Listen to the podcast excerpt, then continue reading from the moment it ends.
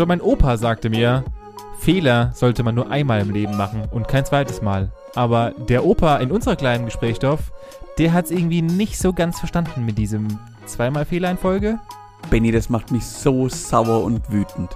Aber nicht nur das, was man mit dem armen, armen alten Opa gemacht hat, sondern ich reg mich über meine eigene Dummheit auf. Das kann doch nicht wahr sein.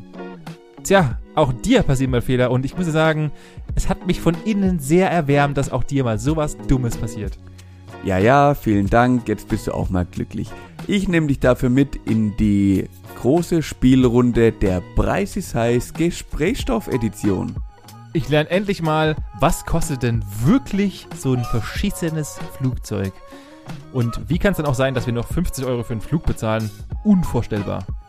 Aber die spannende Frage ist doch, was ist denn dein Traum, den du dir gern mal erfüllen würdest?